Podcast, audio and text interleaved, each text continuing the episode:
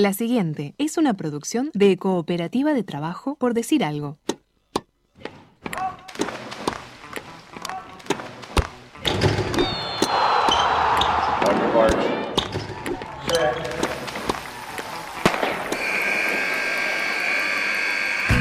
Hay deportes. Y en Por Decir Algo queremos hablar de todos. O de los que podamos desde este momento y hasta las 15. Por Decir Algo. Temporada 7. Temporada 7.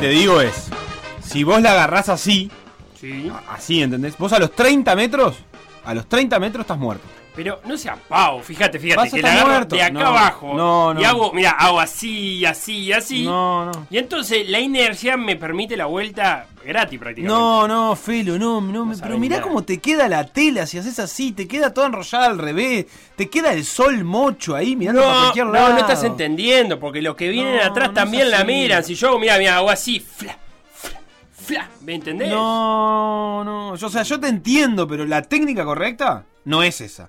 Vos tenés que agitar desde izquierda a derecha Sí, sí. e ir llevando con la parte esta de la mano acá, ¿viste? ¿Qué es esa Este- parte? Nada, y para que suelte, para que sea todo ritmo, ¿entendés? ¿Pero qué sabes vos, Sebastián? Ya me cansé. ¿Con qué pergamino me da consejos sobre bandera? Por favor. escúchame, así como me ves, Sí, estás habla- hablando con el abanderado de la bandera de Brasil. pero ¿no eras argentino vos, ves, o brasilero? Te juro, sentía la bandera de Brasil en la cara. Un orgullo. Un orgullo. Un Uno- orgullo. uno- Un orgullo. Escuchame una cosa, ¿qué fue eso? ¿Un juego olímpico junior? Eh, no exactamente. ¿Fuiste a una universidad y todo este tiempo no me lo dijiste? Mm, es una forma de decirlo. A ver, ¿qué fue? Fue educativo. ¿Un torneo internacional? Dale, Eh, decime. fue en la escuela. ¿Cómo que en la escuela? En la escuela Brasil. Yo fui a la escuela Brasil. Abanderado de la de Brasil, papá. Olvidando Ipiranga, margen plácida. De un pobre y cobrado retumbanchi. Y ahí no sé cómo seguía. Por Dios. No El sé si es peor. No sé si es peor tu portugués no o la pseudo palma patria en de ese tiempo esa que metiste. Basta, No, Sebastián, no te creo. No cruzaste ni a, ni a Hermenegildo cruzaste vos. Mirá lo que te digo. mirá la foto que tengo acá, mirá, mirá. ¿Ves? Tengo pruebas. Pero me está mostrando una mujer abanderada. Vos no sos. Mira bien. Que no, no, no. Vos sos el de atrás. No, soy el de atrás del de atrás. ¿Cómo? Sí. Segundo escolta de la bandera de Brasil en 1997, papá. Tomá pa' vos. Pero ni la oliste, Tomá la pa' bandera, vos, ¿qué bandera? calentito quedaste, Felipe. Bandera en la cara, me decís. Ni la oliste. O sea, no sabés ni de qué material era el Eh, mástil de no, esa bandera. pero vi mucho la técnica de mi compañera. Tengo todo Mirá, funado. Ey, aprendé. Oh, no sabés el himno, no mientas más. Banchi. Machi, ¿qué? No, Y este pueblo que retumba al son del. es poco serio, Sebastián, lo tuyo. Este- Yo quiero darle buenos consejos a Chetraro y a Débora y vos me estás boludeando. Eh, ¿Sabes qué? ¿Qué? Me hiciste calentar. ¿Qué pasa? Mirá, me voy. Voy a ir a llamar a banderados olímpicos uruguayos para que le den consejo. ¿A quién? Eh, a Fabini, ya lo llamo, abanderado del 92. Y no sé, no Mirá, sé vos fuiste el si no te, 97. te busco claro, que hay 5 años de diferencia.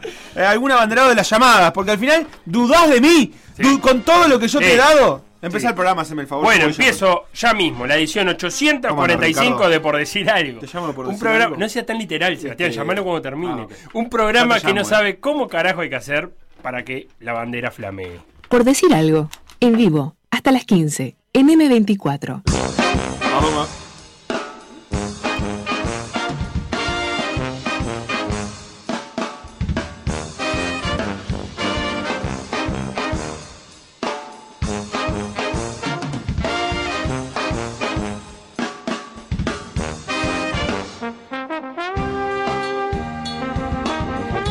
vamos. Con otra cosa, decía. Felipe Fernández, eh, Débora Rodríguez y Bruno Cetraro, abanderados olímpicos. Lo hablábamos el otro día en la mesa olímpica con Benítez Barreiro Cotini, la BBC Sí. del periodismo vernáculo. Qué lindo eso que acabas de inventar, ¿eh? ¿Eh? ¿Y ¿Eh? Castro? Y no, me de- BBCC. y no me dejan hablar a mí cuando, BBC. cuando se juntan ustedes los académicos, a mí no me dejan Escuchá, opinar. mirá lo que acabo de inventar. BBC, el 2 arriba, ¿entendés? Al cuadrado.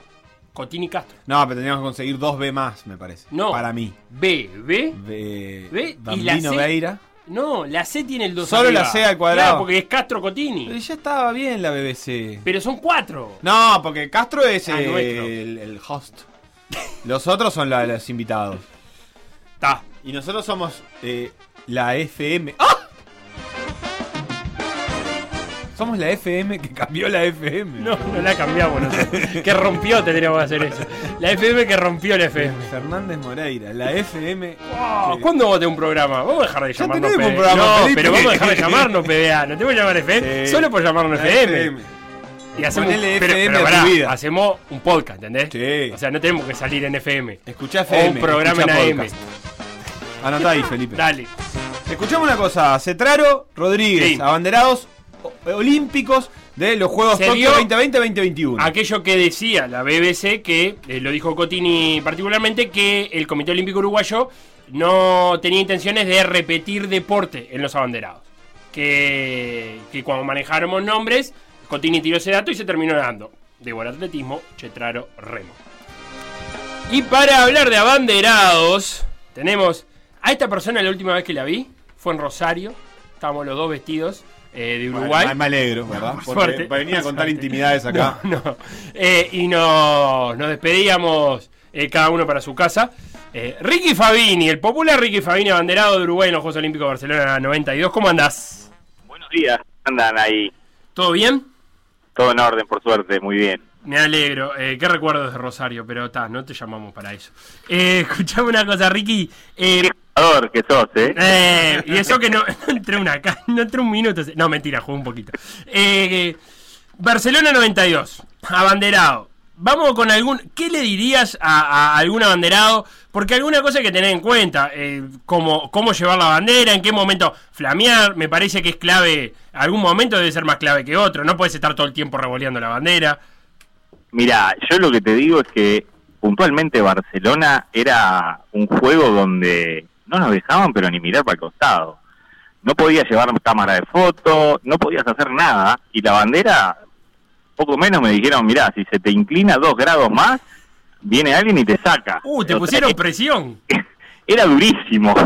Era todo muy. Así que era todo muy armado, todo muy. Muy, Muy estricto, muy Ah. estricto, ¿no? Si, si vos ves después los abanderados, lo ves a Jano Fogli, a Lola, todos que van sacudiendo la bandera, si agarrás algún tape viejo, porque ya a esta altura es de, de tape a VHS en el 92, este, vas a ver que no, no, no la puedo ni, ni sacudir, va derechita, clavada en el portabandera y nada, era horrible. Pero vino, vino, ¿cómo fue eso? ¿Vino alguien de la organización y te dio como unas pautas, digamos, de cómo tenías que desfilar?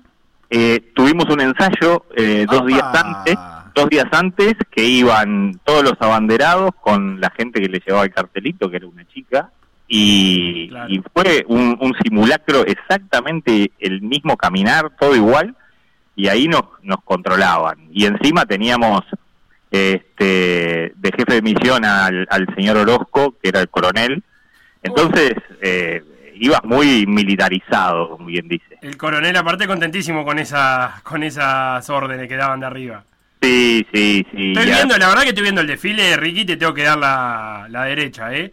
Eh, todo formadito, justo la derecha aparte. Todo formadito, nadie se salía de su carril. Un Carlos Saúl Menem en las Acá lo tengo a Ricky, acá lo tengo a Ricky. ¿Lo estoy Ricky? viendo, sí. A el ver. cartel del nombre del país no era lindo, eso es lo primero que voy a decir. Sí, sí, eh, muy firme, muy, paso firme, saco, corbata. este, Es más, Ahí está, mirá, y peinado para el costado. es más, podés ver a, a- a los demás que desfilaban atrás con el equipo. Pará, pará, pará, pará, pará. Estoy viendo. Era- había, había, había uno que saludaba y después había uno que había llevado una máquina de fotos que cuando volvimos al, al, al- a la villa le dijeron de todo, no sabes lo que fue. Para, estoy viendo la delegación uruguaya cuando entra. Son todos- Son todos veteranos. Todos dirigentes son. Todo dirigente. La primera línea de ese desfile, estamos hablando de 3, 6, 8 personas. Ninguno tiene pinta de estar en actividad, eh, eh, practicando un deporte. Eran otras épocas, ¿no? Eran otras épocas. Es tremendo. Te parece una delegación que va a, a un congreso de la ONU. Y después un primer plano a Luis Alberto Lacalle Padre. Sí, que qué también estaba en increíble. Sí, sí, sala. Pará, Ricky, ¿y la bandera? Este, ¿qué, qué peso tiene? ¿Cómo, cómo, No, cómo era eso? no, la bandera, la bandera era bastante liviana, ¿viste?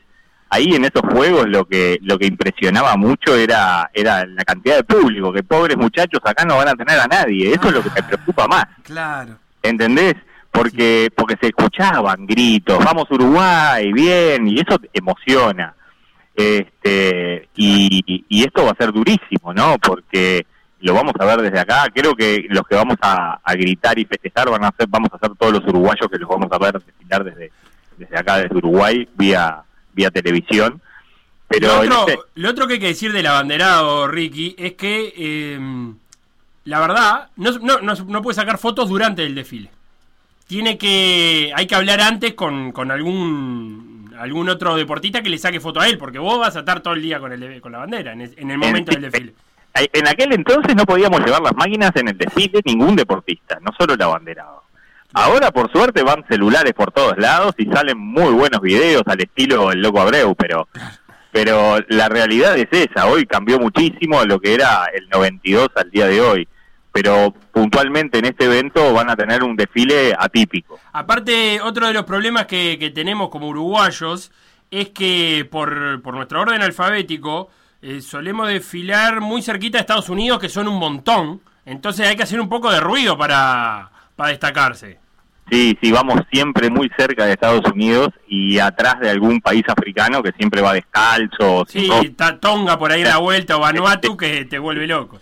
Entonces, la verdad que pasamos medio desapercibidos. Y si vos te fijas en el 92, nuestro uniforme parecía el uniforme de los empleados del Banco Central del Uruguay. Sí, pero Ricky, te voy a decir algo. Me parece que a, ustedes lo macanearon, porque atrás de ustedes, un par de lugares después, entró Islas Vírgenes eh, y están, están de bikini.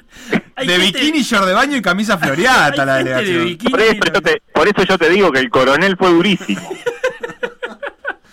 ¿Y qué te quedaste de esa ceremonia? ¿Tenés algo, por ejemplo, tenés una foto de este, este, real o tenés o te tuviste que quedar con una captura de un video para tener un recuerdo? ¿Cómo es? Capturas de videos, recortes de diarios, es lo único que tengo.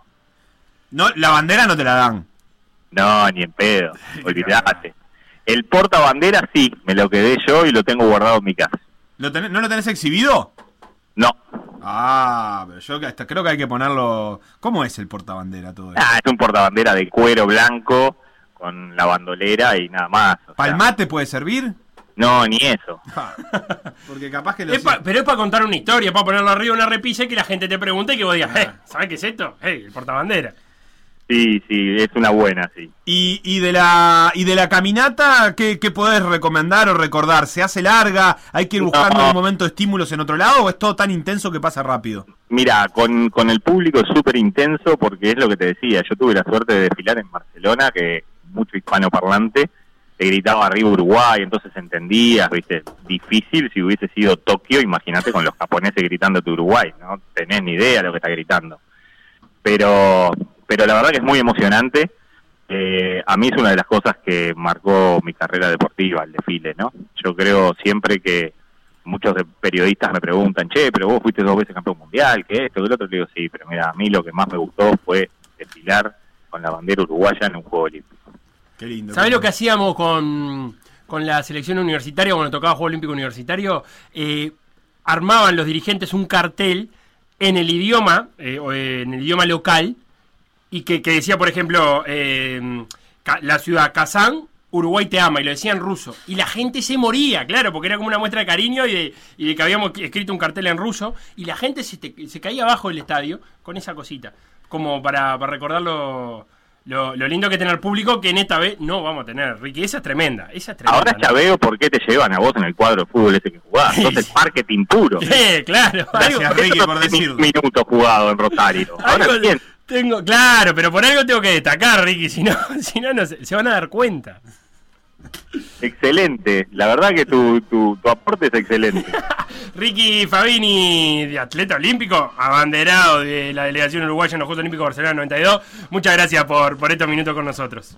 Ha sido un placer y sigan con lo que están haciendo, que está bárbaro, y espero seguir escuchándolos con noticias de Tokio. Instagram, Por decir algo web. Twitter. Por decir algo web. Facebook. Por decir algo. WhatsApp. 098-979-979. Para que la bandera flamee, Sí. hay que incorporarle un ventilador al mástil, dice Diego. Bueno, en las que son. ¿Eso da- lo, lo, lo has visto alguna vez? No, ¿en serio? Claro. Eh, en las que son fijas. No, no, nunca vi a alguien. Vos decís, bueno, la sede de la Ladi. Claro, tiene un- le tira un viento de abajo y. No, estoy muerto de la tristeza y de la amargura. ¿En serio? Claro. No. Queda no. muy lindo. Es, es la decepción más grande de mi vida. ¿Nunca lo viste eso? Sí, no, no, nunca lo vi. Pero un ¿de qué tamaño es el ventilador? No, chiquitito. Panabox. Sí, bueno, chiquitito. Escuchá, Sebastián, porque nosotros vamos a ir Este dando... país sabe mucho de flamear bandera. Sí, y si hablar de, de flamear bandera, vamos con un experto, pero un profesional de verdad. Estamos en contacto con el Willy Mendilarzu de la Facala, eh, comparsa. Que aparte de Willy, escuchame una cosa, ¿cuánto, ¿cuánta nominación a Mejor Portabandera tenés? Bueno, muy buenas tardes a la gente de Por Decir Algo. Primero que nada, es un placer hablar con ustedes. Y bueno, está eh, más o menos casi 20 primeros premios, evidentemente. Y salgo actualmente de la generación Lugola de Maldonado. ¿Viste? Y la generación Lugola, que tremenda comparsa también.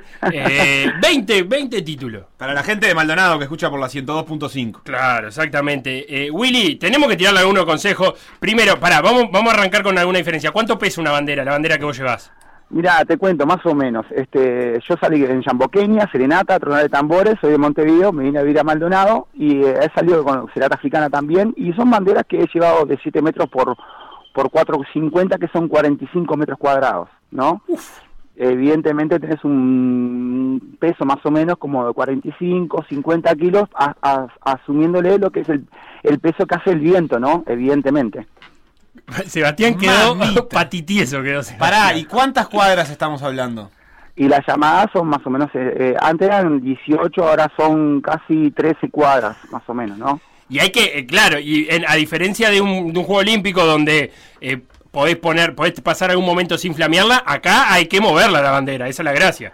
Y claro, totalmente. Este, evidentemente que cada cuadra se repercute como por dos cuadras por la intensidad y la emoción y, y evidentemente la, la competencia y evidentemente que es un desfile cultural, ¿no? Que es un alto nivel, ¿no? De exigencia. Y a, y a todo esto, Willy, ¿cómo entrenás? Porque eso, me imagino, lleva un entrenamiento porque estamos hablando de muchas cuadras y mucho peso. Sí, sí, evidentemente todos estos años, eh, evidentemente he corrido las famosas Nike, las Rigos, ¿te acuerdas de las 10K? Sí. Ah, ¿te colgás en esa para estar en forma? Sí, ahora no están más, pero evidentemente salgo a caminar, a correr y también hay que meter un poquito de gym, ¿no? Claro, un poquito de brazo, hay que un toquecito en los brazos hay que hacer. Sí, sí, gimnasio hago porque evidentemente no ese volumen para quedar ¿viste? un robot, ¿no? No, yo soy un flaquito, ¿viste? alto, pero este, dentro de la marcación, evidentemente para lo que son las piernas, los, los músculos de los brazos, todo el movimiento escénico, hago gimnasia funcional, fierro y, y spinning también, ¿no? Para las piernas. Y acá Sebastián está muy preocupado por... Sebastián, eh, ¿qué le pasa, Sebastián? Mira, Sebastián está muy preocupado por todo. Sí, pero, Pero por el... yo- lo estoy escuchando, yo, porque yo escucho M24, lo escucho del año pasado, por decir algo. Me, me- Willy, me- me preocupa particularmente. eh, tengo muchas preguntas, Willy, para hacer. Bueno, pero todas las que quieras. voy a empezar por la siguiente, que es. Eh, la, la- ¿Hay una única técnica para que flamee la bandera? Yo no te digo la parte que te acercás al público y se la pasás por arriba de la cabeza, porque esto en, en los Juegos Olímpicos no va a pasar. Pero Claro. para llevarla como caminando sin que caiga, digamos, sobre su propio peso, ¿qué implica eso? Bueno, el, el movimiento escénico, de lo que yo hago en las llamadas, evidentemente ya hace muchos años que no la paso por arriba del público, ponele, te lo digo, lo hago a nivel central, con mis cuadros de bandera, Mm. yo armo- trato de armar un espectáculo para que la gente lo vea. Bien.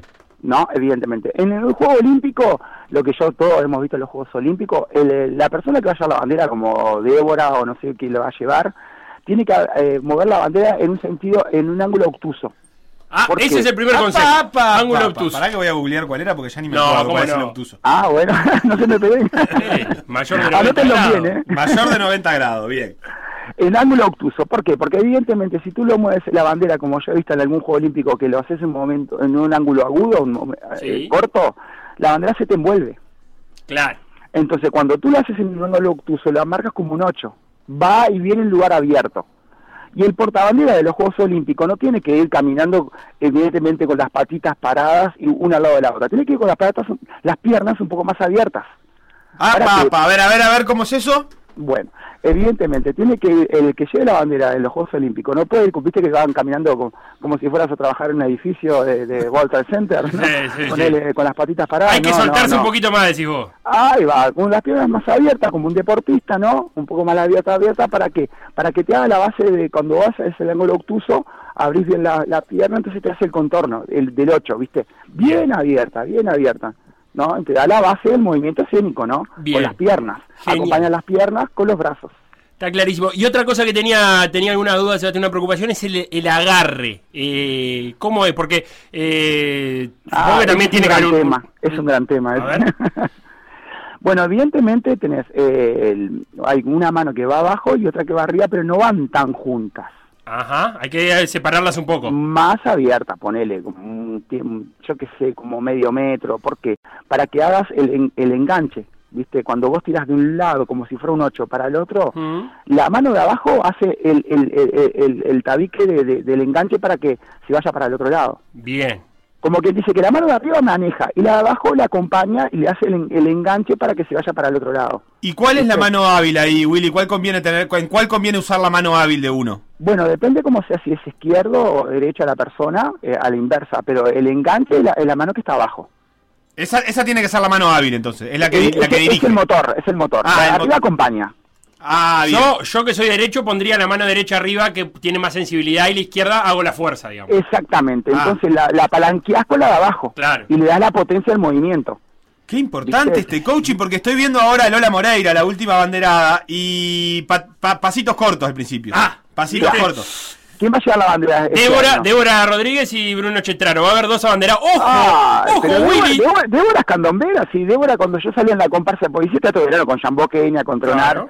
y con la comparsa de Nigeria, Débora fue evidentemente a ver la comparsa de Nigeria del teatro verano. Ah, y ahí a las llamadas también. ¿Hincha de Nigeria, decís vos?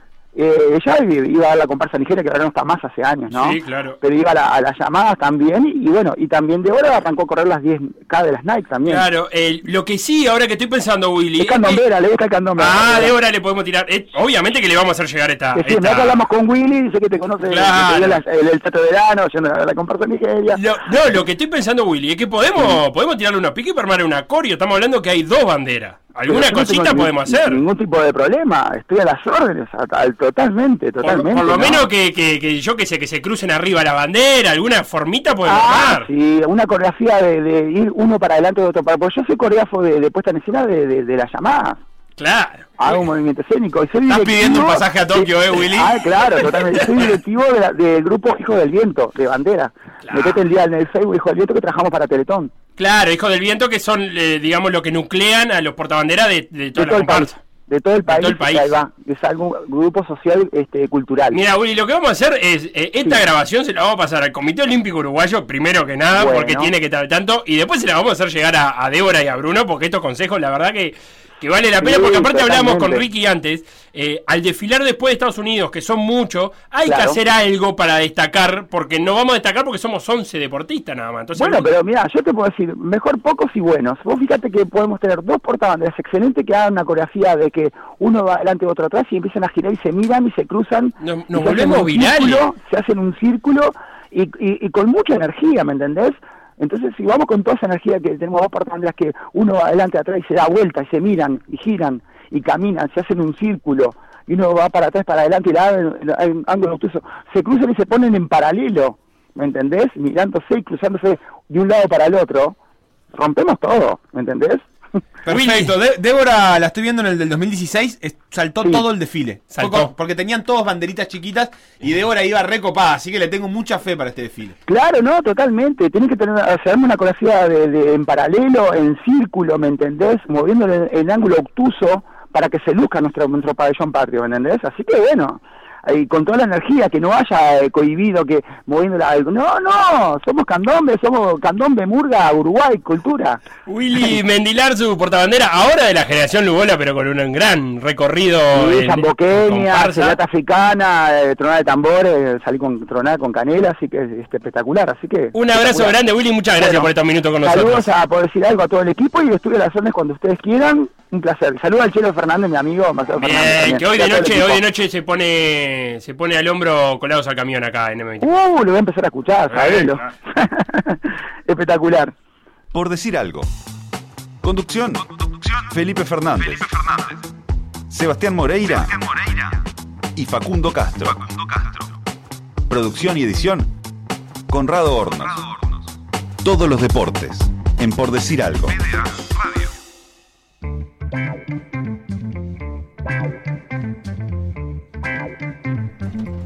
Pasada la, pasado el momento olímpico, el, el momento de consejos de banderas, que fue muy importante. ¿Cuándo vamos a hacer el espacio? eh, las llamadas también son deporte.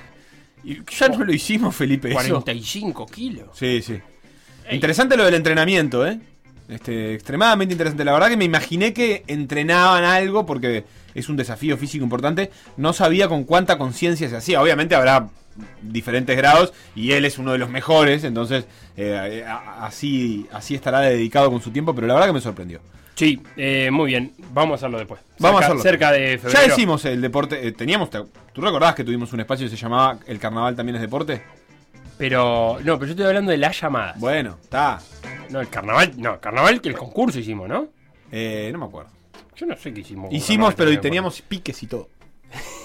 Este. Felipe Fernández, Sí. campeonato uruguayo, que va llegando lentamente a su último tercio y que disputará la décima jornada del torneo de apertura a partir de mañana eh, y hasta el lunes, Sí. este, con un montón de partidos que procedo a repasar. Dale. Mañana a las 12.45, Villa Española Deportivo Maldonado en el Obdulio Varela. También mañana, pero a las 3 de la tarde, uno de los líderes del campeonato, Plaza Colonia, recibe a Sudamérica. Y para cerrar el día sábado a las 5 y cuarto de la tarde en el Viera, Wanders va a jugar contra River Plate. Clásico. Clásico del Prado. Sí. Eh, Pero, ¿qué te dicen lo de Wander? No les gusta, se hacen los ricos. No, que River es de la aduana. Se hacen los ricos, sí, sí, Ah, pero a mí no eh. me interesa eso. No, está. No, bueno, vamos a preguntarle al hincha de Wander que lo diga después, este, eh, si Bien. está escuchando o en el audio, que mande. Domingo, a las 12 y cuarto también en el Parque Artigas, Boston River va a recibir a Cerro Largo. A las 3 de la tarde, Fénix recibirá a Progreso. A las 6 de la tarde, Torque Nacional en el Francini, con transmisión de por decir fútbol desde las 5 de la tarde, que se va a juntar, se va a pegar con el partido que hay en el campeón del siglo y que van a disputar Peñarol y Cerrito a las 8 y media para cerrar ese domingo y les quedará la responsabilidad de cerrar la fecha a Rentistas y Liverpool en el complejo Rentistas el lunes a las 3 de la tarde. Bueno, bueno, bueno, bueno, bueno, bueno. Sebastián, ¿Torque Nacional es el partido de la fecha o Wander River quizás? Eh, Torque Nacional es el partido de la fecha. ¿Sí? ¿Y te gusta más Wander River a vos? No, no, no, te pregunto, me parece que sí. Y bueno, Torque está 5 de Nacional y Nacional es el líder. Eh, Sí, a mí me parece que es un, es un lindo partido. Aparte, eh, quiero ver cómo, cómo arranca, cómo, cómo le, le viene el envión de ganar el Clásico Nacional. Porque es un envión que tiene pinta de, de que sigue de largo. ¿Sí? A mí me dio esa sensación. Bueno. Porque este, aparte, acordate que ahora sí contó toda la semana con los tres jugadores de selección. Sí. que van a ser parte del once titular y que, insisto, si bien todavía no está Leandro Fernández recuperado, Ocampo viene a solucionar un montón de problemas que Nacional tiene. Y cuando Ocampo se junta con De Alessandro, o sea, cuando coinciden en cancha, eh, me parece que, que Nacional sube un escaloncito. Torque no tiene a Del Prete, se fue a jugar a Estudiante de La Plata Sí. el, el goleador de Torque. Esa va a ser una baja más que sensible para los dirigidos recientemente por Román Cuello, que debutó el fin de semana pasado con victoria en un partido de goles muy raro. el- el- no sé si llegamos a hablar de esto, pero muy raro. Los goles de Torque Villapañola de la fecha pasada fueron todos muy raros. El- el de- incluso el de Villapañola, que tiene a Uruciaga una especie que pasándose en la carrera, una pelota que no entra esquinada en un tiro libre. Y después eh, también lo- los primeros dos goles de, de Torque son de por lo menos, ¿qué te diré? Deficitaria la reacción del arquero de Villapañola. Ese partido va a definir si Torque se suma a, a pelear este campeonato, en definitiva. este Es el torneo último tren, ¿no? Y bueno, sí, si pierde queda 8, o sea que ya sería definitivo. Incluso si empata parece ahí quedar lejos. Pero es una oportunidad linda para acercarse. El, el último Torque nacional que recuerdo fue en el Charrúa, que fue el error de Fiermarín, Cierto. que Torque venía también peleando muy arriba y no hace un mal partido, pero lo, lo, lo termina condenando a eso, en un error individual del arquero, Creo que Nacional termina ganando 2 a 0. Torque, a Torque le ha faltado eh, ganar ese partido, porque en el Parque Central también había jugado bien y también había tenido oportunidades y terminó también perdiendo con Nacional. Y le ha faltado ganar ese partido, le volvió a faltar ahora contra Peñarol en ese partido tan polémico del que tanto hablamos, que fue hace muy poquito. eh, y está como a ese partido de poder pelear el campeonato. Se necesita ganar algunos de esos partidos para poder pelear el torneo de apertura. Liverpool lo ha hecho, por ejemplo, este, y eso también le permitió eso. Rentistas lo ha hecho. eh, y, y- y necesita ese partido, ganar ese partido contra el grande para poder dar ese pasito. Me parece un partido sumamente atractivo. Plaza Colonia recibe a Sudamérica. Estuve escuchando al Flaco Fernández que, que está recuperado, que, que puede- que está a la orden. Eh, hay que ver si Spinel lo, lo- lo utiliza de entrada o no. Pero con, con cierta preocupación sobre el pasto del Prandi, porque dice que, que terminaron ligando mal porque sembraron en un momento de mucha lluvia y que le tocó un par de partidos de locales y, y no terminó agarrando de la mejor manera el pasto. Eh, así que después de este partido de local va a tener dos partidos visitantes donde esperan mejorar la cancha, que la están empezando a iluminar de a poco, no sé si has visto en, en Twitter, eh, imágenes Sí. de que van prendiendo focos, torres de focos de a poquito en el, en el Prandi para que se pueda jugar de, de noche. Eh, Plaza Colonia con un Sudamérica que viene mal, la verdad que viene mal Sudamérica. Eh, toda Eh, la responsabilidad de Plaza Colonia en, en este partido, porque Sudamérica, esto... Viene desparejo sobre todo, Pero ¿no? no, haceme, buscame los resultados. Bueno, viene de ganar, de hecho, le viene a ganar a Partido Maldonado 3 a 1.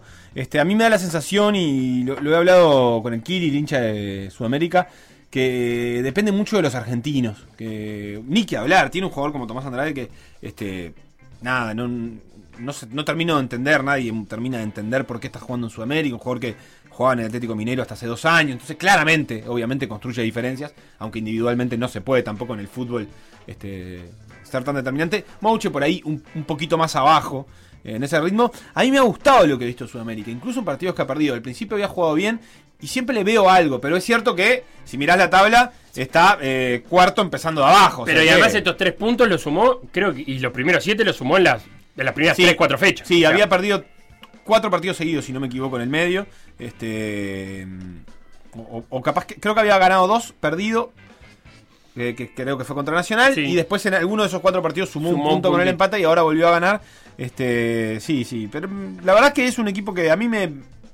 Me, me da ganas de tuvo- ver para dónde está. Tuvo un arranque que, que contra ese, eh, a ese partido nacional, que fue la tercera fecha, creo, llega primero con Nacional. Sí, y que Eh, no, y no jugó mal contra Nacional. No, aún para nada. Le faltó un poco de contundencia, pero sí, yo lo, yo recuerdo, eh, comenté ese partido.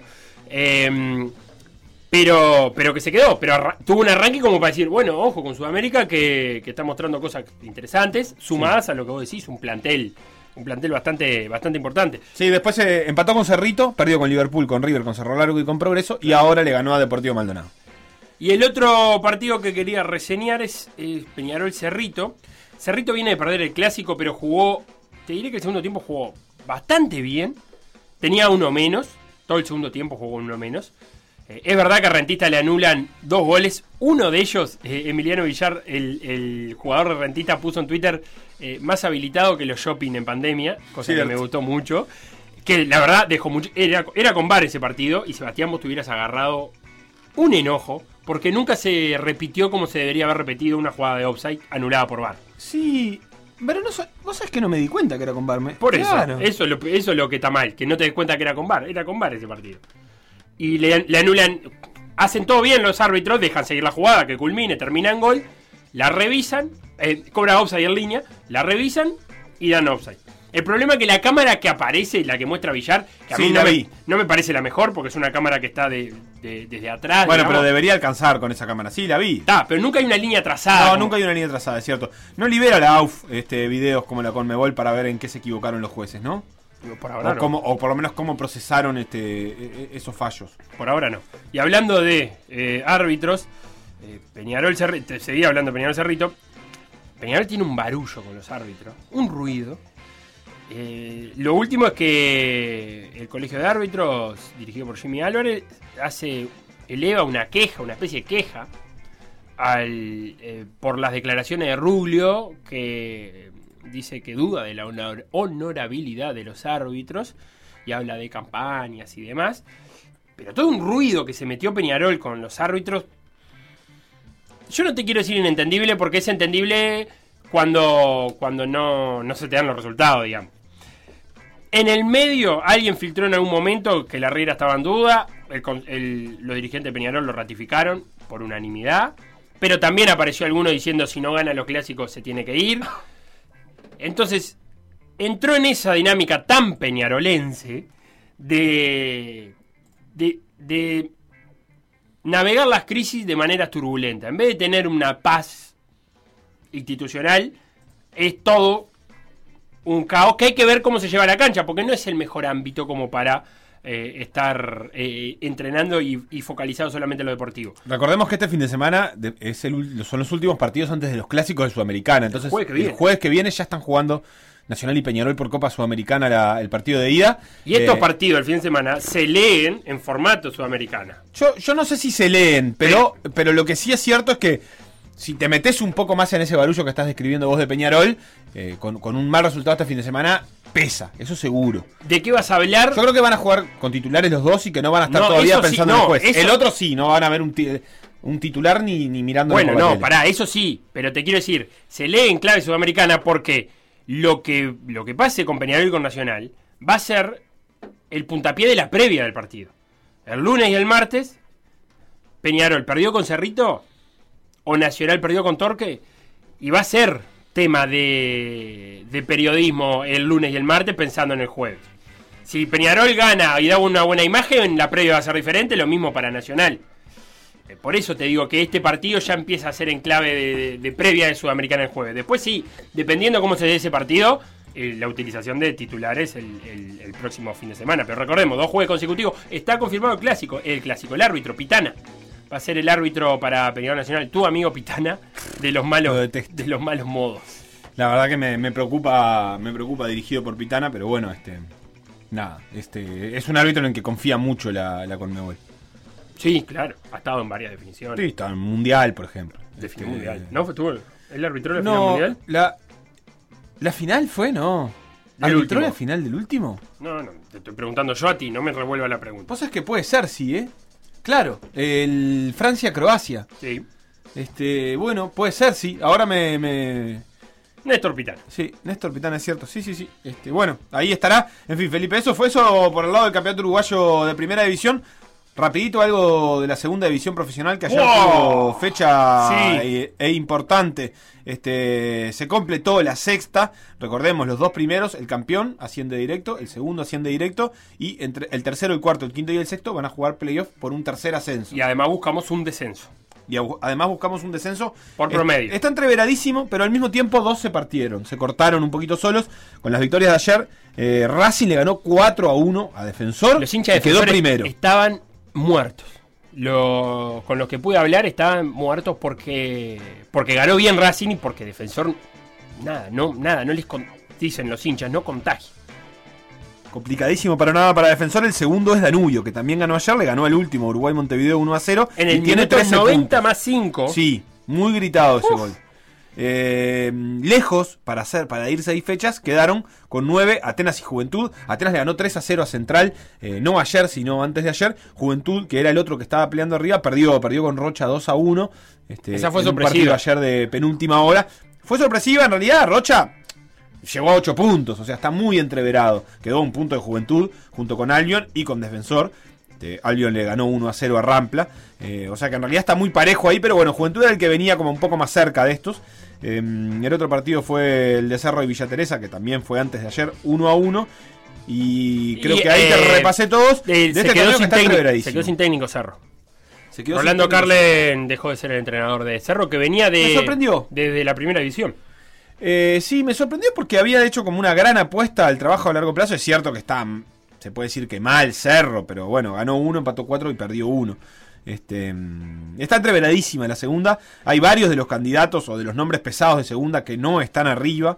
Eh, Racing y Danubio sí lo están logrando, pero Defensor, Cerro y Rampla. Y si querés sumar a Central, aunque viene de otro lado y de otro momento histórico, digamos, pero por lo pronto Cerro, Defensor y Rampla están de mitad de tabla para abajo. Ninguno de ellos en posición. Van seis fechas, ¿no? No, no, significa nada, pero todavía no encontraron ritmo en esta segunda división de La, ascenso. la próxima fecha es entre miércoles y jueves que viene. Uruguay Montevideo Rocha, Juventud Cerro.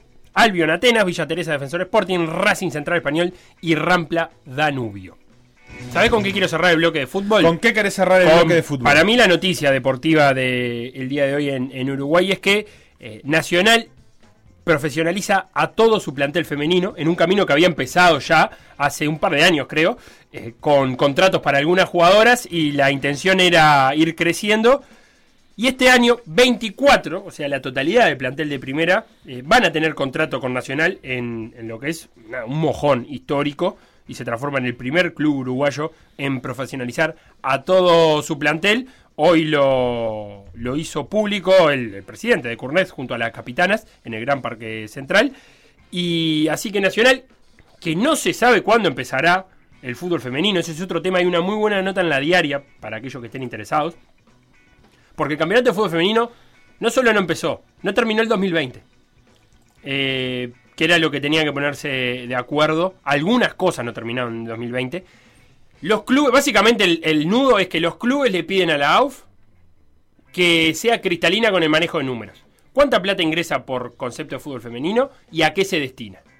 La AUF le ha dado algunos números y los clubes consideran que no es suficiente y que no terminan de entender.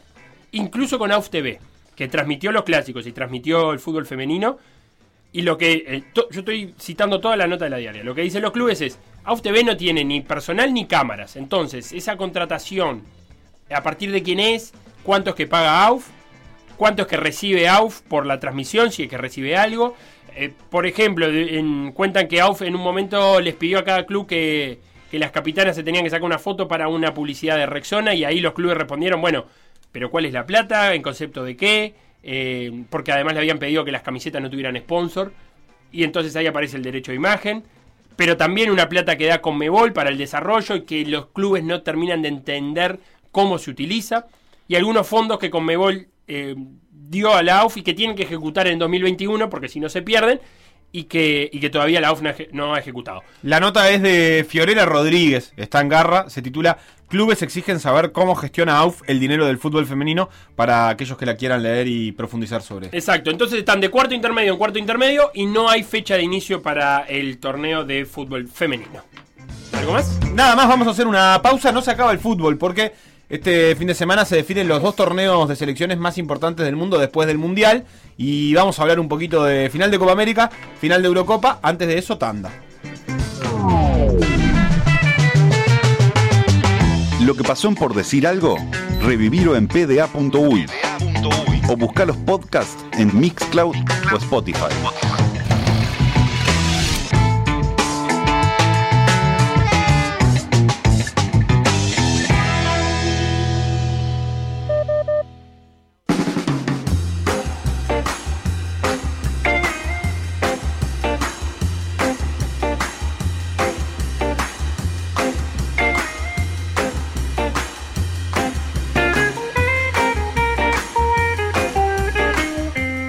Bueno, bueno, bueno, bueno.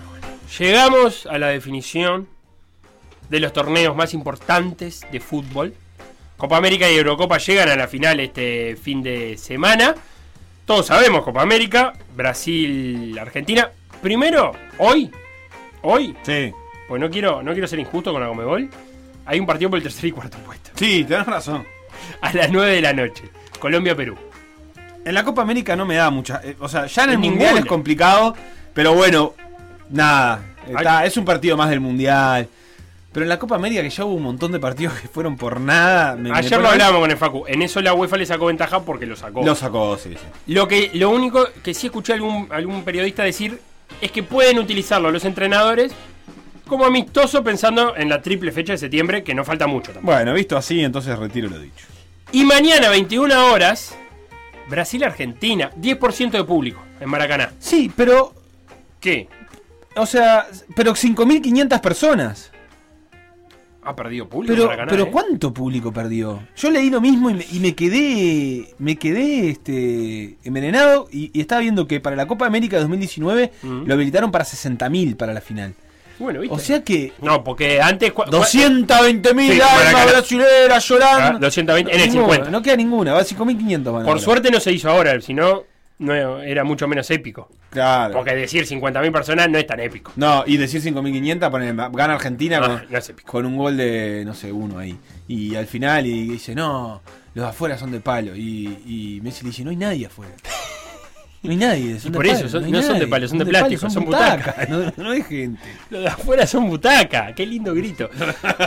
Escuchame una cosa, los de afuera son butaca. Guido Rodríguez, ¿juega o no juega? ah, Eh, para mí que juega. Mira lo que te digo. Pero, ah, pero pará, es, A mí, esto- yo quiero saber si nada. esto es información No, nada, no, para o nada. u opinión. Mera opinión. Este, Porque vos sos un detractor muy grande de Guido Rodríguez.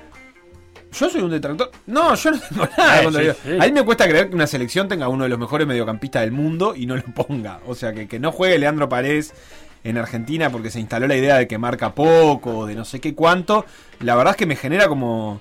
Me pone mal, me pone mal. ¿Vos decís que, que, que Argentina no sale jugando como salió jugando contra Colombia? O sea, Guido, Lo Celso y De Paul, la mitad de la cancha. Me cuesta creer que Argentina enfrente al mejor equipo de América de los últimos 4 o 5 años, sacrificando a sus jugadores de élite porque no marca.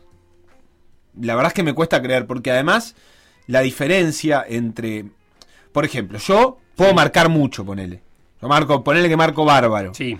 Ahora, si viene, eh, no sé, eh, Matías Fritzler, Fritzler, ¿cómo en no? su peor momento, sin ganas de marcar, va a marcar más que yo. Porque es mejor. Que no te estás refiriendo a, eh, lo, lo que hizo en Danubio. Bueno, pero así No, como ah, marcó en. Danubio, como está marcando ahora en Danubio, No, eh, podría, este, se- sería igual mejor que a mi mejor día de marca. Entonces lo que yo digo es que Leandro Paredes sin ganas es mejor que la, la mejor voluntad de Guido Rodríguez. Así que yo me imagino que va a volver este, a recuperar la titularidad porque además fue entró y entró muy bien en el partido contra Colombia, le cambió entre él y Di María la cara argentina. Así que yo me imagino que Di María sí se va a mantener en el banco porque me parece un jugador que, que tiene esa característica de cambiar dinámicas de partido, Sí. que es algo que Argentina va a necesitar contra Brasil, porque se ha instalado en la comodidad varias veces Argentina en- Sí. en los partidos, y, y no creo, obviamente contra Brasil no va a poder hacer eso, porque si no va a perder. Entonces, yo me imagino que Argentina repetirá, pero creo que Paredes terminará ocupando alguno de los lugares del medio, el de Los Celso o el de Rodríguez. Esa es la duda que maneja TIC. TIC maneja muchas dudas, ¿no? Cinco, por ejemplo. Ver. 5 de 11 dudas maneja. Cinco, de 11 jugadores, 5 están en duda para TIC. ¿Es Montielo Molina es una duda? Sí, Montielo Molina es una duda. En el lateral derecho. Eh, después la banda izquierda. ¿Quién juega? Acuña Tagliafico. Eh, Ha sido una duda que ha tenido Argentina, ¿no? Estas Sí. dos Sí. durante todo el torneo. Eh, Cristian Romero o Petzela, bueno, acá sí llega el Cuti, pero parece que no llega. O sea, si, llega, si el Cuti Romero está bien, juega el Cuti Romero, eso no es duda. Eso no es duda. Después él, ¿quién acompaña? El otro día, eh, ¿Petzela jugó el otro día con Colombia? Está. Eh, y siguiendo con más dudas, Teisem está en mi línea, que Guido Rodríguez es el fijo del, del medio, y que Paredes y Giovanni Lo, Lo Celso se podrían eh, disputar uno de los lugares. O sea, De Paul también sería fijo, y entre, entre Paredes y Lo Celso elegiría. Y manejo otra duda que no tenía yo, ¿eh? Eh, lo que acabas de decir vos, si Di María o Nicolás González. Ah, bueno, yo creo que Nicolás González es uno de los jugadores este, más este, importantes de. Además, Nicolás González es derecho, ¿no? No, no, es, es zurdo. ¿Es zurdo? Sí, sí. O sea, eh, Nicolás González juega por izquierda y Di María juega, en realidad juega por derecha para no quedar encerrado contra la izquierda. Ese fue el cambio de Di María en la, en la época PSG también. Claro. Bien, así que esas son todas las dudas que tiene eh, Scaloni.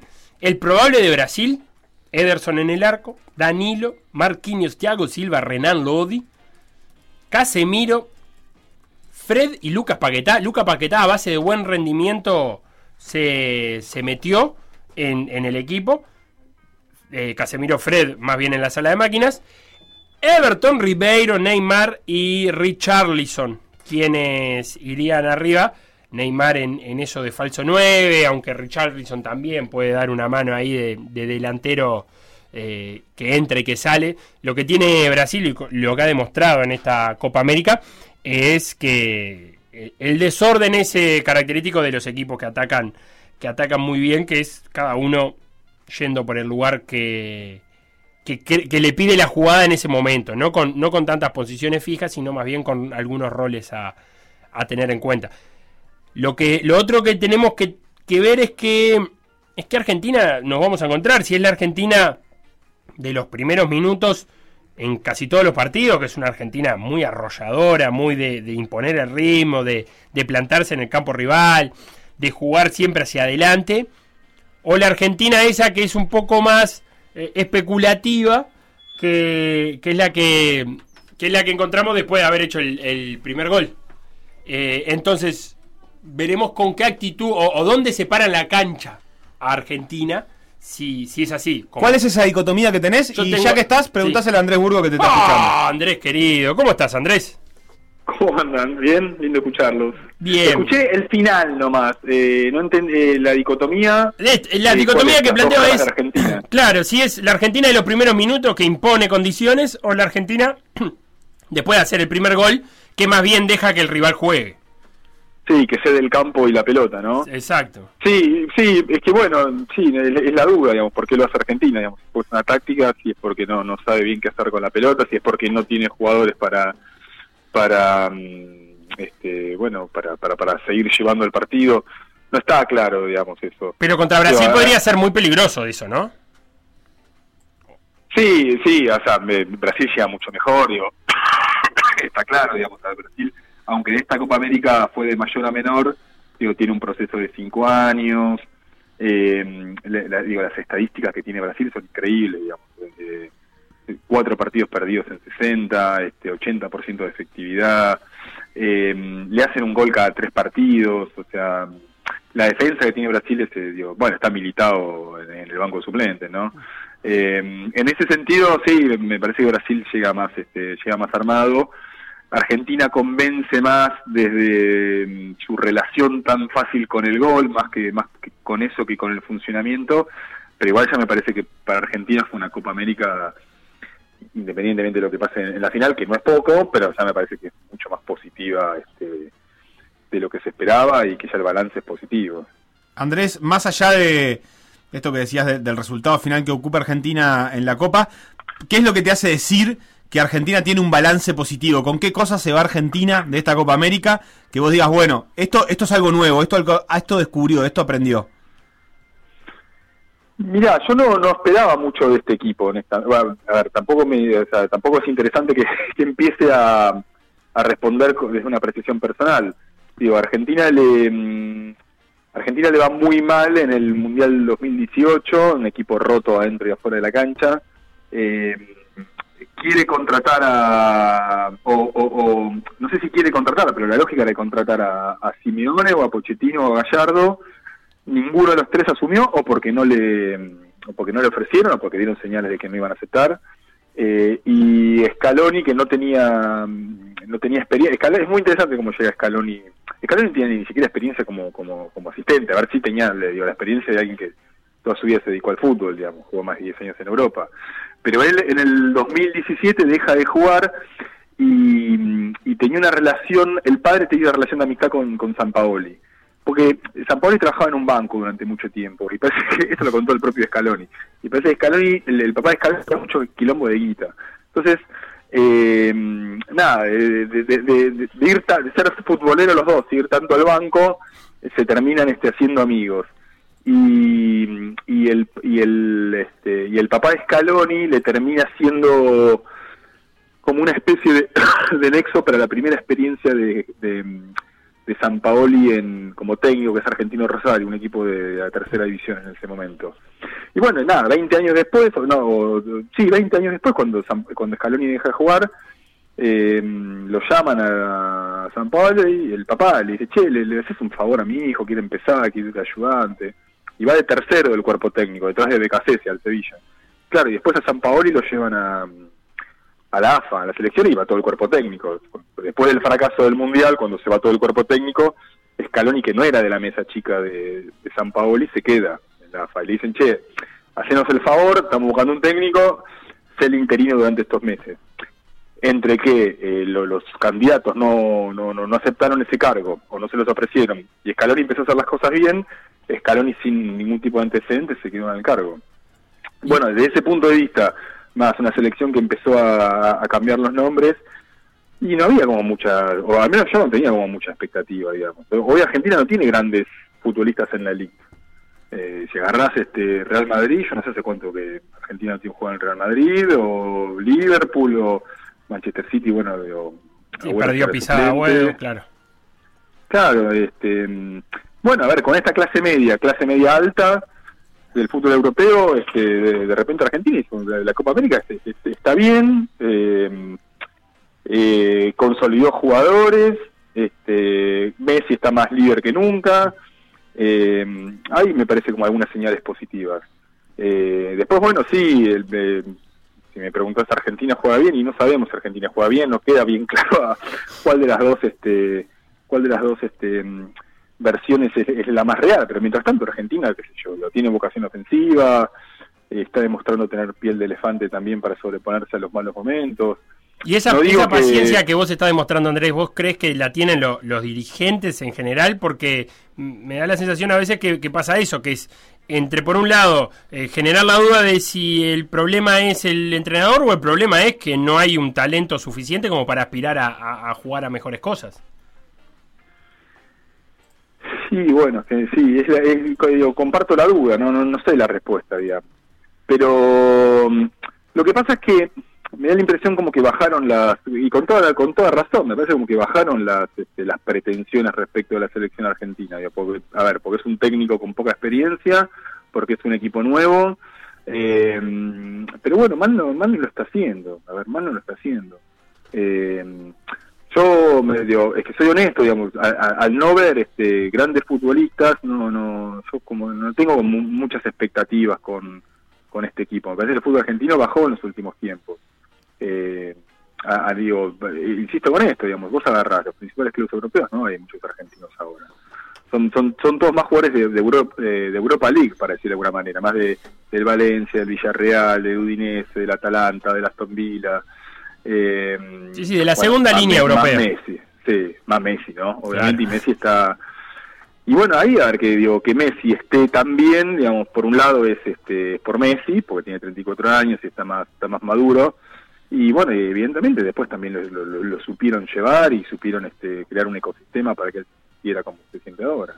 Y Andrés, ¿cómo, cómo ves el- la tarea de Scaloni? Me da la sensación este, que hay como una, una desconfianza sobre su manejo del equipo durante los partidos. Este, eh, en Argentina como que se habla mucho de, de un técnico que no cam- no corrige del todo bien, o por lo menos lo he escuchado un par de veces. Vos, este, no sé si, si es así efectivamente, y, y cómo lo ves vos, o cómo lo ven ustedes, este, eh, por ejemplo, en era por abajo, cuál, cuál es la sensación respecto al manejo de Scaloni de los partidos. Mira, es que Scaloni está empezando a ser técnico, digamos. O sea, a ver, el, Scaloni tiene 30 partidos de experiencia. Del otro lado está Tite, que tiene más de 600 partidos, 700 partidos. A ver, digo, la experiencia para mí no es en vano, digamos. Va a haber algún, hasta, hasta ahora bastante bien lo hizo. Hay algunos cambios, digamos, algunas decisiones que, digamos, que en los manuales del fútbol este no no no no no, no harían, digamos. eh, Esto igual un poco me parece como que de- demuestra digamos, que el fútbol casi que no tiene manuales de instrucciones, ¿no? O sea, eh, a veces cuando menos esperás algo, de repente eh, ocurre. Creo que lo decía Valdano, o sea, que, que el fútbol es tan raro que puedes hacer todo mal y ganar y puedes hacer todo bien y perder. Eh, respecto de la pregunta, y bueno, qué sé yo, el otro día hizo un cambio que yo me, me imagino que muchos técnicos no harían, que es que sacó a, a Nahuel Molina, que estaba pasando muy mal con Lucho Díaz, y puso a Montiel, y bueno, el gol igual vino por ahí, digamos, o sea, ahí no es- me parece que no era una cuestión, digamos, de, de hombres, sino más de sistema, más, más de orden táctico que, que, que de jugador, individual. Eh, y después, bueno, a ver, no está claro cuál es el equipo titular de Argentina. No sabe si el 5 es Guido Rodríguez, si es Paredes, si el 3 es Acuña o Estagliafico, si el 4 es Montiel o es este o es este Nahuel Molina, este lo mismo digamos con, con, con el acompañante de yo también tenía estos días, digamos, que, que no puede jugar el Cuti Romero, pero bueno, después hay jugadores, digamos, que, que, que son mérito de él, del, del entrenador. Eso, Eh, hablando de eso, Argentina se va de esta Copa América eh, habiendo conseguido, me parece a mí, ¿no? Un arquero titular eh, con el Diego Martínez. Sí. Eso sin Sí. duda. Y me parece que también un zaguero titular con el Cuti Romero. ¿Estamos de acuerdo? Sí, sí, a ver, eh, eh, son jugadores que no tienen más de 4 o 5 partidos en la selección argentina. Con lo cual, eh, daría, daría esa impresión, claramente. Ahora, qué sé yo, digamos, en, eh, el Mundial 2018 termina atajando Wilfredo eh, Caballero porque debuta y, ataja muy bien contra Italia y todos dijimos, ah, ya Argentina tiene arquero. Y después le fue muy mal en el Mundial. Entonces, eh, daría esa impresión, sí, digamos, que son jugadores con, con una personalidad, que, que parece que tienen aplomo. Ahora, mm, La diferencia me parece no con el Dibu Martínez que es titular en su cuadro, ¿no? Willy Caballero nunca Sí. no armó una carrera en. Europa como siendo titular siempre. Mm.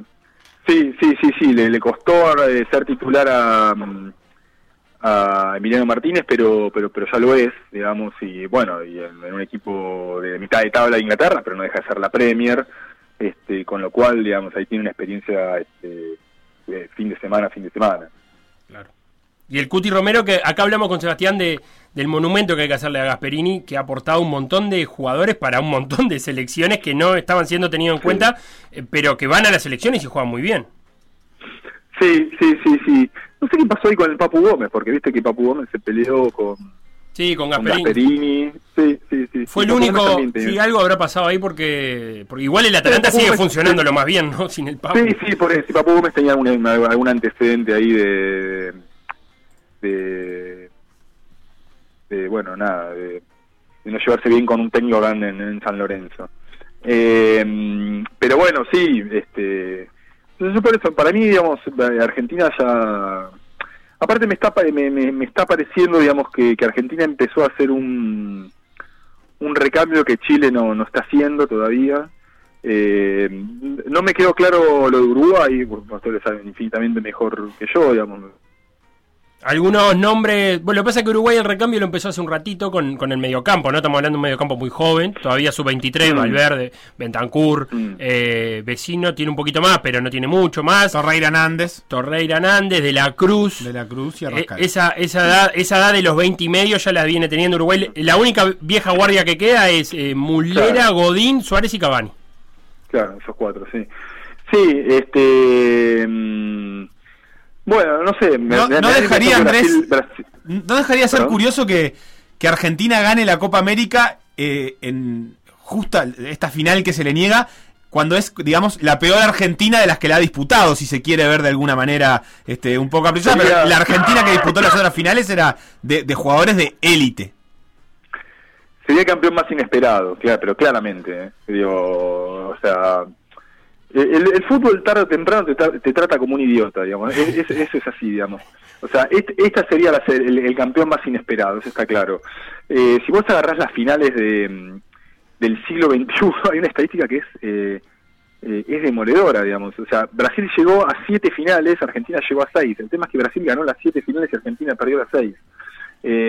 Con lo cual, eh, y, y, mm, con lo cual decís, bueno, digo, no, no hubo tanta diferencia. Si llegaron más o menos a la misma cantidad de finales es porque algo bien hizo, algo bien hizo Argentina, pero después, bueno, la verdad es que tuvo mala suerte, digamos, de haber llegado a la final de un mundial, de perder. Argentina nunca perdió con, con Chile en Copa América. el- nada, Y perdió hace la- 100 los dos partidos más importantes. Y, per- y perdió esas dos definiciones por penales, claro.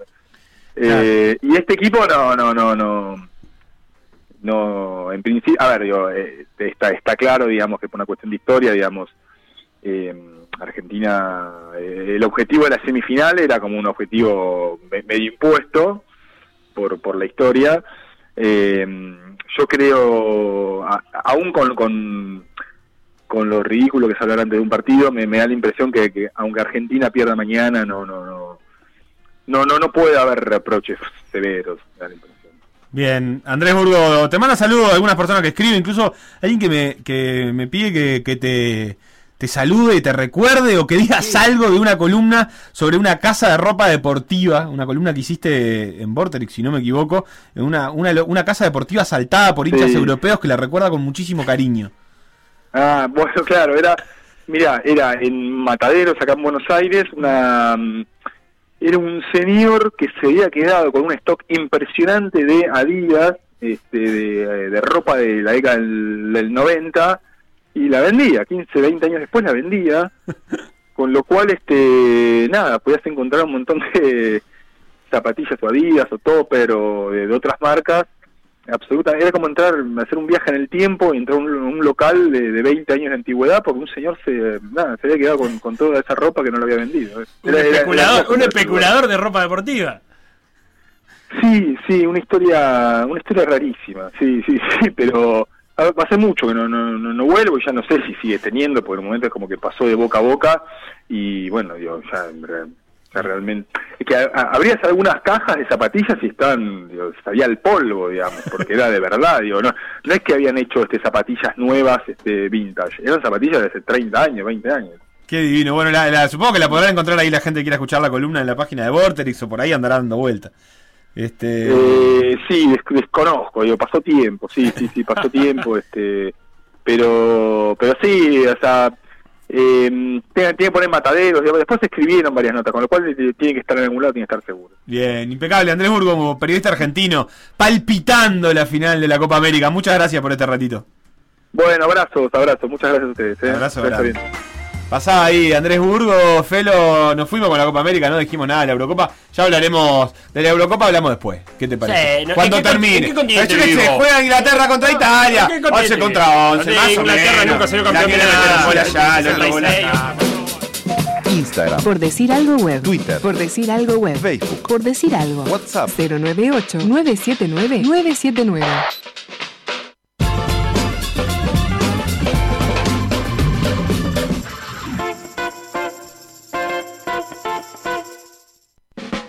Por decir algo. PDA.uy. Seguinos en Facebook, Instagram, Twitter o Spotify. Todos los deportes en M24 97.9 FM Montevideo 102.5 FM Maldonado. PDA Radio. PDA Radio.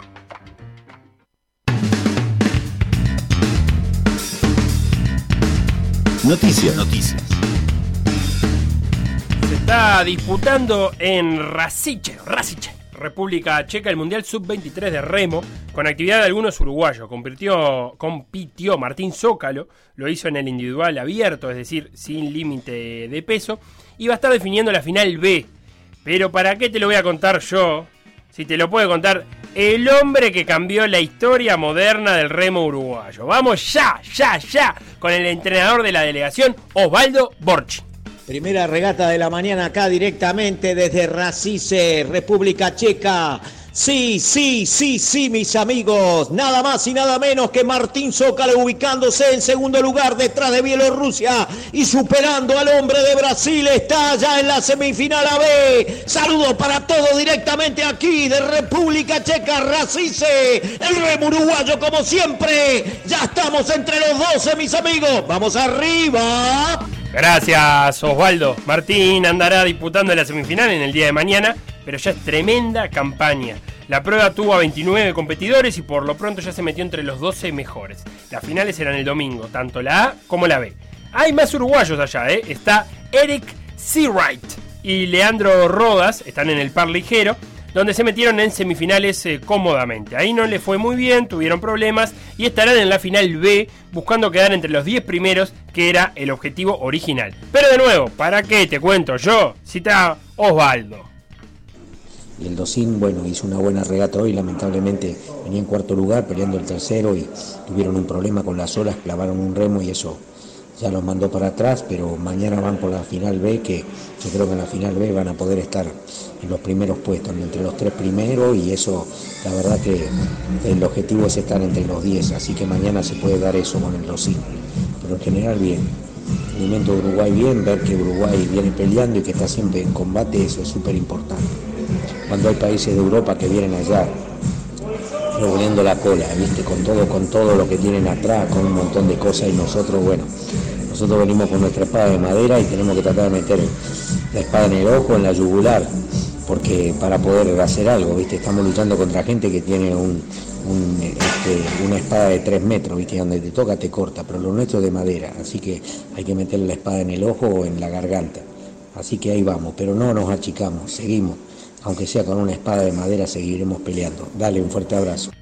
Un abrazo grande para vos también, Osvaldo, y para la espada de madera. Y que sea lo mejor para todos. Aguante Uruguay, aguante vos y aguanten, che, que son solo las luces del estadio.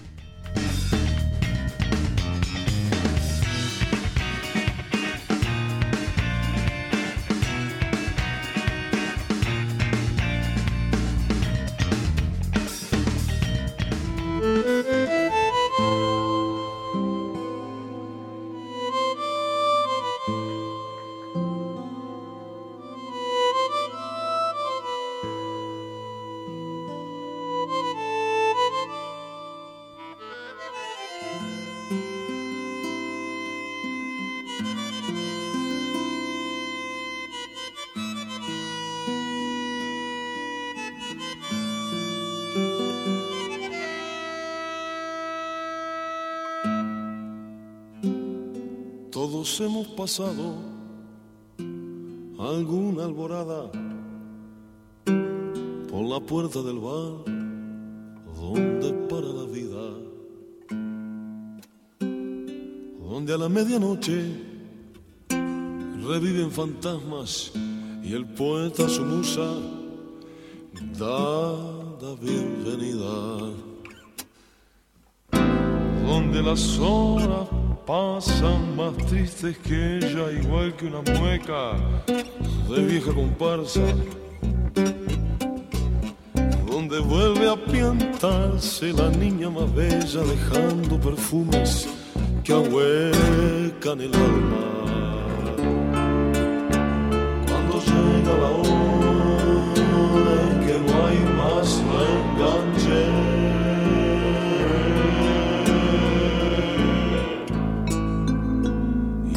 Gallego bosteza mientras cuenta la guitarra.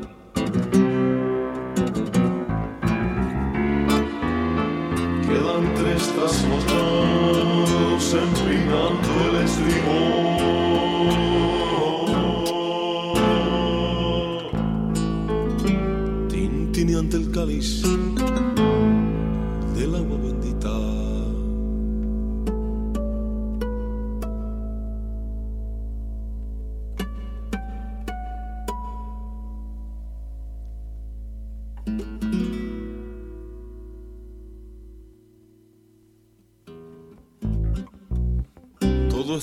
Momento de hablar de la Superliga Pepsi de la Federación Uruguaya de Fútbol Virtual. Se realizó una nueva etapa en la primera división. Progreso lidera con 22 puntos, la Carreta 20, Cerrito 18. En la segunda división, la Legión 33 y Rocha por ahora son los tres equipos que ocupan los puestos de ascenso. Y en las series de ascenso, eh, Phantoms, Una Sal, Bambú, Exigir y Villa Española lideran cada uno sus series. Y además, además, hay un montón de cosas. Están el 11 de, de la etapa, están los 5 goleadores. eh, TNO 2005 lidera con 3 goles. Muniz 1891 o 1891 con 4 asistencias es el, jugador que más asistencias ha dado. Pero además de todo eso también, y estamos en línea con él, vamos a hablar con Martín Pérez para meternos un poquito en la realidad de la selección uruguaya de fútbol uruguayo eh, virtual. ¿Cómo andás, Martín? ¿Cómo andan? Buenas tardes, ¿todo bien? Bien, ¿cómo está San José? Porque hay que decir eso, el tincho de San José. En San José sí, está lindo hoy, un día soleado, la verdad, por suerte, lindo clima. Bien, Tincho, eh, además de, de- de ser eh, el entrenador de la selección, el DT, sos jugador también de, de fútbol virtual, ¿no? Sí, sí, así es. Sí, soy el, el DT de la selección y el DT de, de Wanderers también y jugador de, de Wanderers. Bien, ¿y en Wander de qué jugás? ¿De 9 o de enganche? Bien. Vamos, vamos turnando un poco ahí. De 9, que falso 9. O sea, sos más. Sí, sí, sí. No sos de ir a cabecear, capaz. No, no, no, un poquito más tirado atrás para asistir a los compañeros. Y hace cuatro meses se jugaron las, las eliminatorias sudamericanas para el Mundial y Uruguay terminó tercero detrás de, de Chile y, y Argentina y por delante de Brasil y eso le, le, otor- le otorgó un cupo en el Mundial. Contanos primero cómo es que se juegan eh, las eliminatorias y cómo es que se va a jugar el Mundial. Bien, eh, sí, las eliminatorias se juegan en, en una, una doble fecha contra una misma selección, o sea, es un partido ida y de vuelta, donde cada partido suma tres puntos, y bueno, uno es, de, visita y el otro es de, local por todo el tema de- del delay y ese tipo de, de cu- de cuestiones. Y, y nada, se juega contra todas, las selecciones, al igual que, que en la, ¿cómo es? que en la realidad. Y, y bueno, nada, eh, los partidos eran los lunes a medianoche generalmente y los miércoles. Ahí lo perdimos un poquito al popular Teen Wolf. No, pero- ¿Ahora me escuchan? Sí, Ahora ah, ahí te escuchamos mejor. Estaba un poquito, un poquito apagada la voz, pero este, ahí, Bien. ahí te escuchamos mejor. Les decía, ¿no? Que la, la selección, sí, los partidos se jugaban los lunes y los miércoles. Era un partido de vuelta contra cada, contra cada selección, al igual que, que en la realidad. El único cambio era que el mismo día, por ejemplo, se jugaba un lunes, se jugaba un día y vuelta ya contra la misma, la misma selección. Bien, clarísimo. ¿Y el Mundial cuándo, cuándo se empieza a jugar? El Mundial arranca el 18, el domingo 18, Ujú. por un tema de, de, de que hay distintas selecciones de, de- de cualquier parte del mundo, digamos, se juegan los días domingos para que, para el tema horario sobre todo. Y Se sortea, el sorteo del mundial es el próximo lunes. El próximo lunes. el próximo lunes. Ahí vamos a estar atentos a, lo- a conocer los rivales de, de Uruguay. Estamos hablando aparte de un, de un de, de- de una modalidad de juego donde se juegan 11 contra 11, cada uno maneja su propio jugador, digamos, no es uno solo manejando todo el equipo. Eh, así que a vos, te, ¿qué te compete? ¿Citar y armar el cuadro también, elegir los 11 titulares? Sí, sí, yo en la selección hago más el- un, un laburo de, de- de estar de entrenador, no de jugador. Eh, y sí, eh, hay un poco que, que mirar los partidos y ver quién anda mejor, hacer una, una citación, entrenar y bueno, después decidir un 11 y, y hacer que esos 11 que entran a, a jugar jueguen más o menos a lo mismo y, y se generen circuitos de juego, jugadas, todo ese tipo de cosas que, que es lo que preparamos en los entrenamientos. Te pregunto desde la ignorancia, eh, ¿hay posibilidad de hacer cambio o los tiempos son tan cortos que no? No, no hay posibilidad de hacer cambios eh, en un partido. De un partido a otro, sí. Por ejemplo, cuando jugás la ida, eh, termina ese partido y para el, el segundo partido, la vuelta, puedes hacer los cambios que quieras. Bien, y ahora tenés una lista de 23 jugadores para el Mundial. Esa es la lista que está definitiva, digamos. De esos 23 tenés que elegir los 11 que vayan a jugar cada equipo, cada partido. Sí, correcto. Dentro de esa es la lista definitiva que, que va desde ahora que arranca el Mundial hasta que termine. No, no se permite hacer cambios durante el Mundial. Y bueno, eh, en esa lista de 23 tenemos que decidir los 11 para, para cada partido.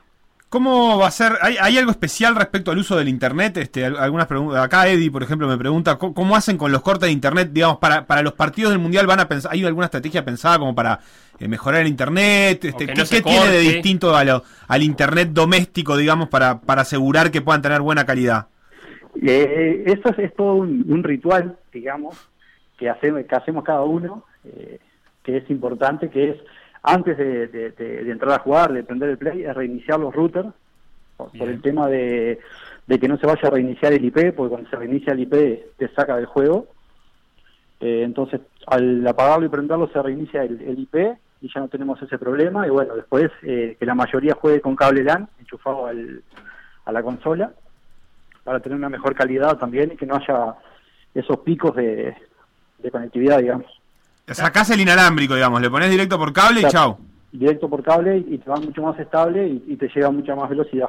Está bien, eso es como, un- es, eh, vos lo dijiste, un ritual, es una preparación de partido, digamos. Es como un calentamiento, como la entrada en calor. Exactamente. ¿Y cuánto, pará, y, cuán- y qué internet hay que tener? ¿Que, que hay una exigencia a los jugadores ponerle tener mínimo el de, no sé, 10 mega, 30 mega? ¿Cómo es la cuestión? No, de- no, o sea, no digo de... no de- mínimo, incluso hay gente jugando la liga que juega con el internet de- celular, el, el LTE. ¿viste? Pero está, o sea, eh, generalmente los que tienen mejor internet son los que sobresalen por un tema de, de- del delay y del lag, ese tipo de cosas que se dan en el juego, que son eh, la- la- lo- los microsegundos que le llaman, que, que demoran responder el, el jugador. Y a la hora de, de- de armar el cuadro, el cuadro Team Wolf, eh, ¿qué tenés en cuenta? ¿Tenés en cuenta los números, las estadísticas o también el, el cómo se pueden llegar a llevar las sociedades entre dos jugadores? Y es un poco de todo, yo creo. Eh, obviamente conocemos las situaciones porque lo, lo vimos y sabemos que, que andan en un buen momento. Cuando vienen están con disponi- disponibilidad de tiempo, porque también hay mucha gente que, que está a muy buen nivel, pero no tiene no dispone del tiempo para entrenar o para estar, y bueno, esa gente lamentablemente no puede estar. Y después es un poco, cuando vas a armar el 11, es sí, dar que se dio los entrenamientos, el, compromiso que se tuvo, y después, en, muchas ocasiones, más o menos vas armando circuitos dependiendo del club que juegan y sabes que se conocen y, y, genera, por ellos mismos generan esos, esos circuitos de, de juegos, digamos. Claro, ¿Y cuál va a ser la propuesta de juego del Uruguay de Team Wolf? Y va un poco en el tema de, de, que tengamos y, y qué- qué selección sea. Eh, hoy en día tenemos una selección por el nivel de jugadores que hay para jugar de igual a igual contra cualquier contra cualquier selección. Bien. ¡Vamos nosotros, nomás! La verdad que, que hay muy buen nivel. Pero eh, siempre te complica un poco lo que es el tema de- del delay, que te tarda mucho el jugador en responder, entonces en esos partidos eh, tenés que generar, cuando sos visitante, es más cuidarte, que no te hagan goles, para después en la, en la vuelta, cuando te toca ser local, hacer la diferencia, salir a atacar y bueno, que el, el global te favorezca para poder pasar de fase, digamos. Estamos hablando con Martín Pérez, el entrenador de la selección uruguaya de fútbol virtual. Estaremos atentos el lunes al, al fixture y, y vamos a tener que hacer alguna notita analizando los rivales que nos toquen. Y sí, bueno, yo a las órdenes, a las órdenes, cuando quieras. Y vamos a Río Uruguay, Seba, vos. Eh, hay que salir a ganar en todas las No, play. en todas no, en la de acá, en la de allá hay En que todas tratar las de perder por poco. no, que- no, no, no. Team Wolf, muchas gracias por estos minutos en Por Decir Algo. Muchas gracias a ustedes, muchas gracias a ustedes por el, por el, el momento que nos dan ahí. Vamos arriba. Pasa el espacio de la Federación fútbol. Uruguaya de Fútbol Virtual que se prepara para el Mundial. Para aquellos que están muy alejados de esto, estamos hablando del viejo y querido FIFA. Eh, 11 contra contra 11, 11 seres humanos que manejan cada uno con su joystick a un jugador y que juegan contra 11 seres humanos. Si tienen curiosidad, ponen en cualquier lugar, en YouTube por ahí, se encuentran con un montón de partidos. Ya les avisaremos porque se pueden ver en Cierro simplemente con una cosa, Mateo Berretini le ganó a Hurkacz en semifinales No, por Wimbledon. increíble. No, y Djokovic le ganó los dos primeros sets a Yapovaló, a tu pollo. Así que Djokovic Berretini pinta para hacer la final de Wimbledon el domingo. Hasta acá, por decir algo de toda la semana, se quedan con todo por la misma plata. Chau, chau.